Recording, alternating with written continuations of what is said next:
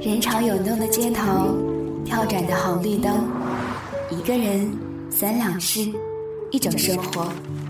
没有声音的耳朵会有些寂寞。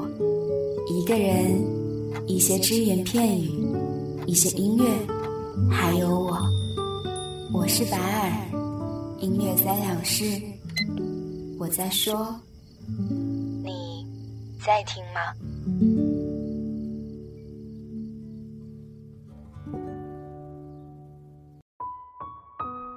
周三回到家，家里没有人，看了一眼玄关处放的鞋子，确定今天晚上的晚餐是我一个人的了。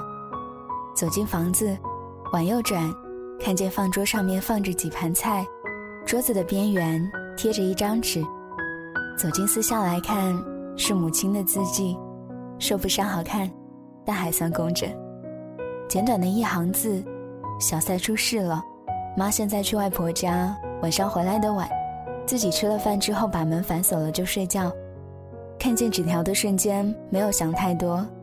吃了饭换了睡衣，打开熟悉的综艺节目，边吃零食边打发掉时间。关闭掉第二个节目的时候，看了一眼电脑上面的时间，二十二点四十三分。母亲看样子还不会回家，于是去锁了门，关了灯，睡觉。但。却好像是似乎感觉到了什么一般，辗转反侧无法入眠。几年前也是这样的夜晚，我在异地接到母亲的电话，无奈、愤恨、叹息地说着小赛出事了。那是第一次，我听见这个词和这个孩子放在一起。今天我和你说他，其实并不想刻意去说，只是想到有那么一些难过的心情，要找个人去倾诉。也是想要透过它告诉你，也告诉我自己，我们真的应当知足。虽然没有得到许多，但至少没有失去很多。这期三两事叫出口，我是白儿。你还记得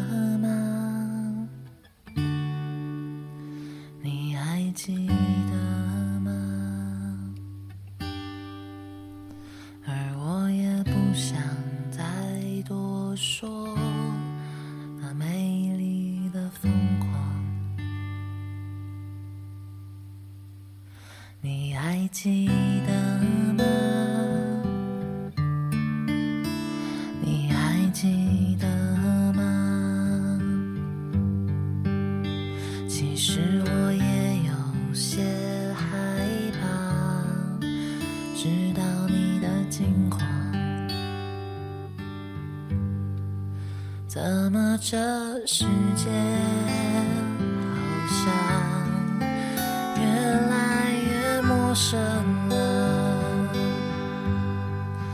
我知道我不该停下脚步，对你记得我承诺过。又过了多少不起眼的日子，又了多少食之无味的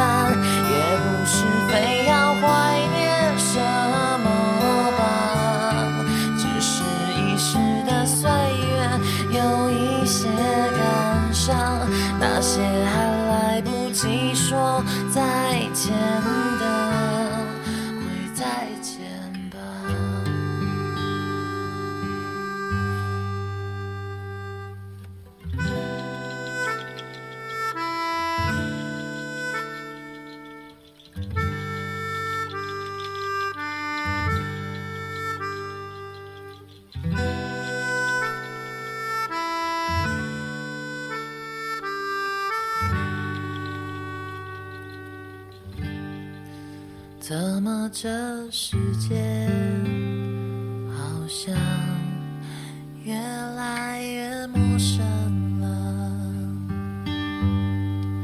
我知道我不该停下脚步，对你记得我承诺过。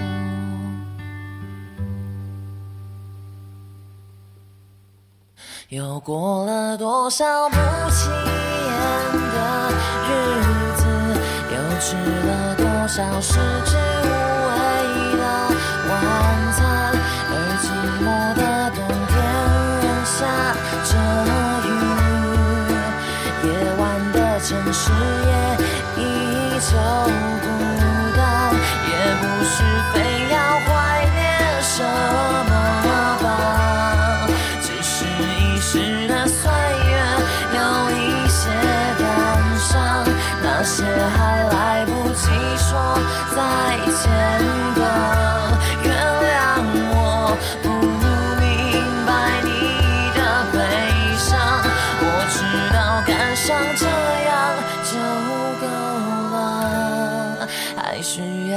一些面对明天的力量，那些还来不及说再见的，会再见吧。我知道我不该停下脚步，对你记得我承诺小三是小阿姨的儿子，二十岁，辍学，一个人生活在单层的老房子里面，父母离婚，倔强的小孩谁都没有跟，就好像以前读过的小说里面听到过的话，感情破裂的大人离婚前问小孩如果爸妈要分开，你会跟谁？十三岁的小赛的回答是：我谁也不跟。说完以后，他躲在自己的房间里面哭了一晚上。捂了一晚上的被子，第二天似乎重了几分。那是倔强的男孩的眼泪，这是孩子用自己的方式表达对于大人分开的不满，也许希望用这种方式挽留这个家。但曾经相爱的男女，这个时候似乎都忘记了他们曾经相爱过的事实，变成了相看两生厌的关系。最终，他们还是离婚了。男人夺得了孩子的抚养权，女人其实从不曾争取。尽管她一直说爱着那个孩子，可是他知道带着孩子要想再嫁人就不简单了。你看，最终骨血之爱还是抵不过对自己的那一份。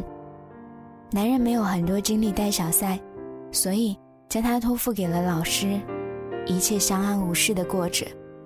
一直到他十五岁的那一年，在学校玩耍的小赛不小心从楼梯上面摔了下来，被送到医院检查的结果是股骨头摔裂。小赛进行了手术，手术还算是顺利。结束手术出院之后，小赛要在家休养两个月。股骨头位置特殊，所以那两个月他只能在床上躺着，甚至不能起身，翻身困难。要忍着急痛做复健，小阿姨不想再见那个男人，所以几乎不去看他。我们偶尔去看，但也不好久留。每一次去，小塞都躺在床上看电视，边上放着几个快餐的盒子。我问他这是什么，他说是午饭。我问你爸爸呢，他说不知道。我问今天你做复健了吗？他说没有，等一下会做的。不再相爱的两个人，女人开始找在家的对象，男人开始每日每夜的在外放纵，而那个小孩，在本该坐在教室的年纪里面，每一天躺在空荡房间的床上看电视，吃着快餐。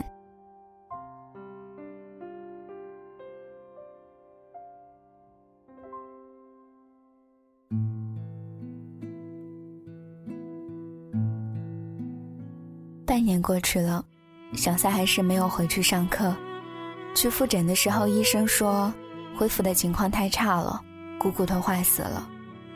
男人开始慌了，他问怎么办？医生说小陈的医疗水平有限，他们无法。消息终于传到了女人的耳中，女人冲去儿子的房间，大哭大喊大叫，冲着男人死命的谩骂。但怎么办呢？我无法想象当时小赛的心情，他是怎么面对这样的情况的。即使母亲说的再详尽，我也无法体会。后来，男人和女人陪着他一起去了上海某医院。那家医院的骨科在国内是顶级的，最后的手术方案是取一节小腿骨去替换掉坏死的股骨头。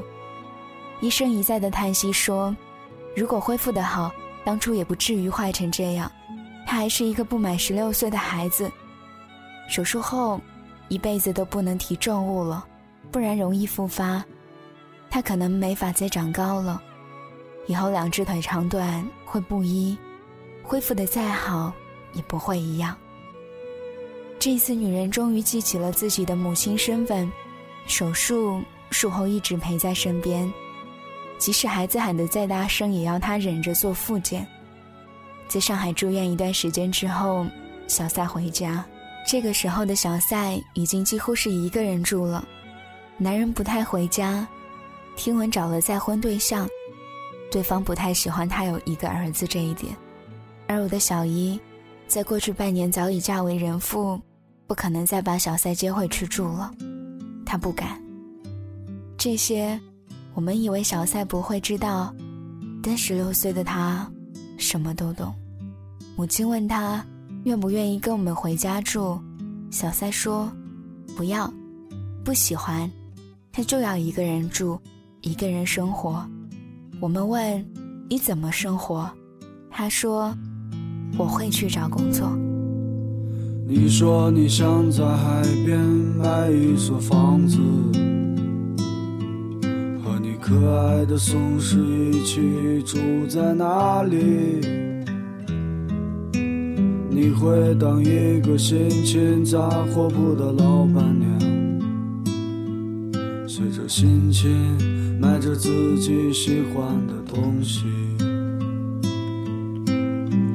生活越来越压抑，你变得越来越不像自己，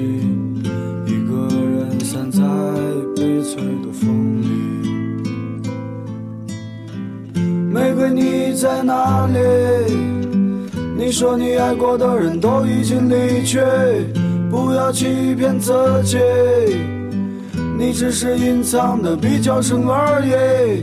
玫瑰你在哪里？你总是喜欢抓不住的东西，请你不要哭泣。我们都只剩下一堆用青春编织成的回忆。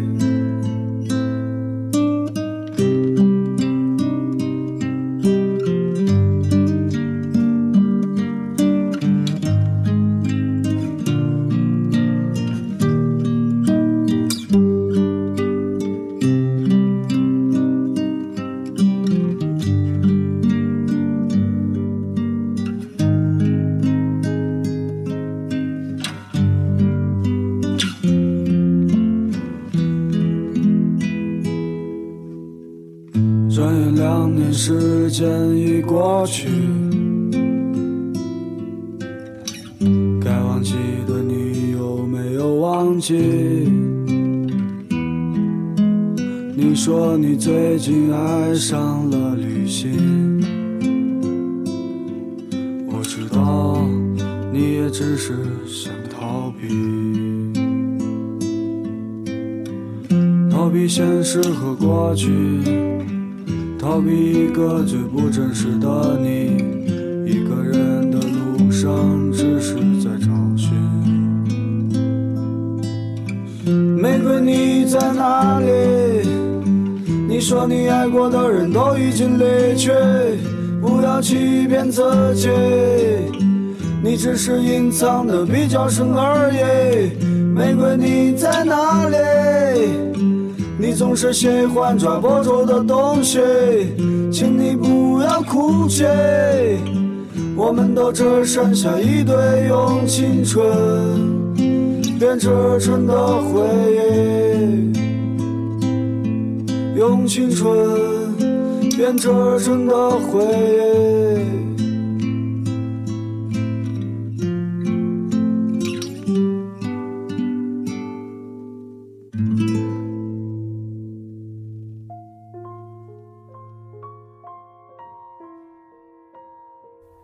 这个倔强的男孩最终辍学了，女人为他找了份还算安逸的工作，学习画图。男人不再回家，小赛真的开始一个人生活，骑着自行车上下班，一个房间当做一个房子生活，每一天进了房间就再也不出来了。外婆看不过去，每天晚饭都会来喊他吃饭。小赛从不说自己生活的困难。我们感到欣慰的是，他终于没有因为这一件一件的事情变得叛逆，变得不羁。他还是小赛，善良的男孩，只是变得越加的寡言了。在异地的那几年，母亲每次和我打电话的时候，总会念叨他，从原来的心疼到后来的欣慰，偶尔在批判我的时候也会说：“你看小赛。”就是心气高，以后说不定比你还有出息呢。原来那个时候的小赛，在工作之余还做了副业，就是摆地摊。他从一些商品市场进一些小玩意儿，然后在晚上到大街上去卖，卖得很便宜，但是也有盈利。母亲又说，小赛的父亲老家的房子要拆迁了，就算再不顾自己的孩子，小赛也是能分到房子的。我们似乎可以看到，这个倔强的小孩在慢慢构建属于自己的未来，走着自己走出的一条路来。那条路前方似乎还闪着光，很快他就可以走出这一片雾霭笼罩的迷雾森林了。但他出事了，想到这里，我忽然惊觉，起身开了灯，决意要等母亲回来。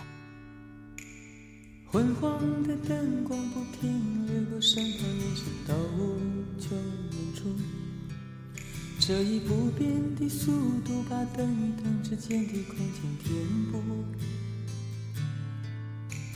下不停的雨，好像你的关切，在离别时仔细叮嘱。窗外的景色模糊在这条离开家的路。母亲回来说，小赛下午被警察带进了警局，刚保释出来，现在已经回家睡下了。那个时候，客厅钟表上的时针是一点三十五分。大致的情况是，小赛在做了一段时间的小礼品之后，也开始贩卖盗版的电影和电视的碟片，因为零售的价格便宜，周边的摊贩纷纷建议他做批发商，他们去拿货。别再和他们抢生意了。小赛觉得这个主意很不错，于是在家做起了卖盗版碟的批发。熟客越来越多，收益变多以后，照顾不到生意，他不顾小阿姨的反对，辞去了原本的工作，专心做起了盗版碟生意。这些碟片里面慢慢开始穿插着不能贩卖的有色的类型。被查处的时候，他的网络营业额。就已经达到了二十万。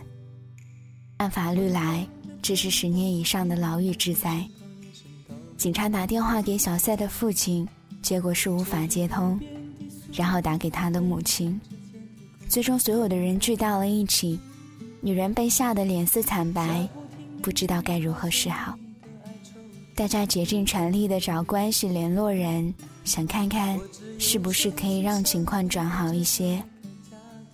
看着母亲一脸的疲惫，我不再问下去，只是关了灯，却怎么也睡不着了。这几年看着小赛的处事，我们都当他成熟了、懂事了，但终究他也还只是一个二十岁的小孩他能懂什么呢？在没有父母的环境当中独立生活着，谁能教会他什么呢？在无数个这样对于我来说普通的夜晚里面。他会不会想一想，撇下他独自生活的男人？想一想，虽然这几年尽力想要弥补，却还是只能让他独自生活的女人。他还是会像十三岁那年一样吧？即使知道没有人会看到、会听到，却还是捂着被子默默的落泪。那么，在今天这个夜晚呢？他会不会觉得自己的未来又重坠入了墨色？肯定会害怕的要死。他才二十岁，在人生那么重要的阶段，未来十年如果只能够在那个四面是墙的地方生活，他到底犯了什么错？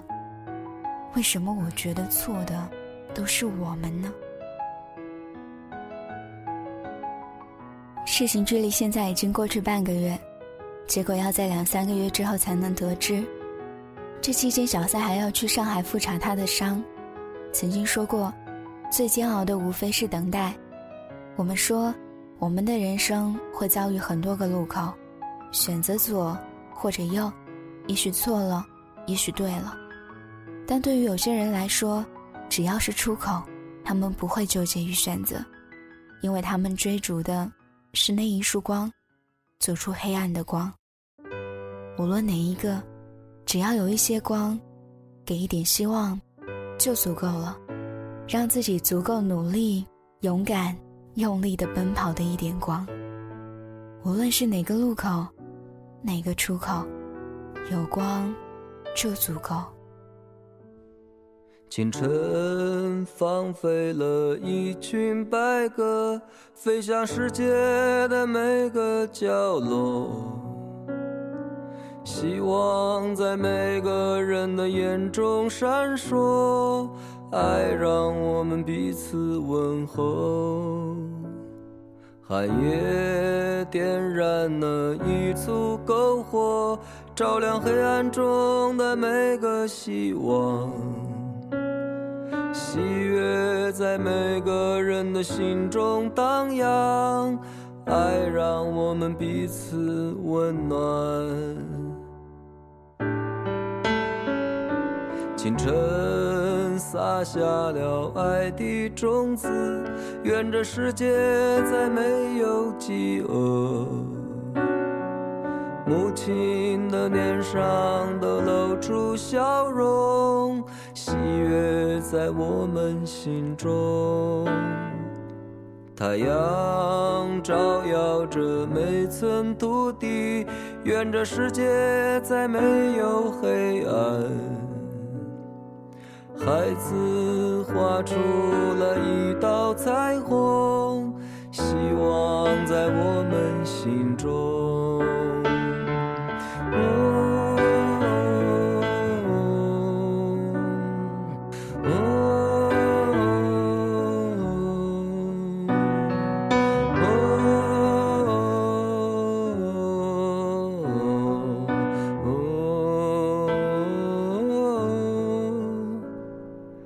晨放飞了一群白鸽，愿这世界再没有苦难。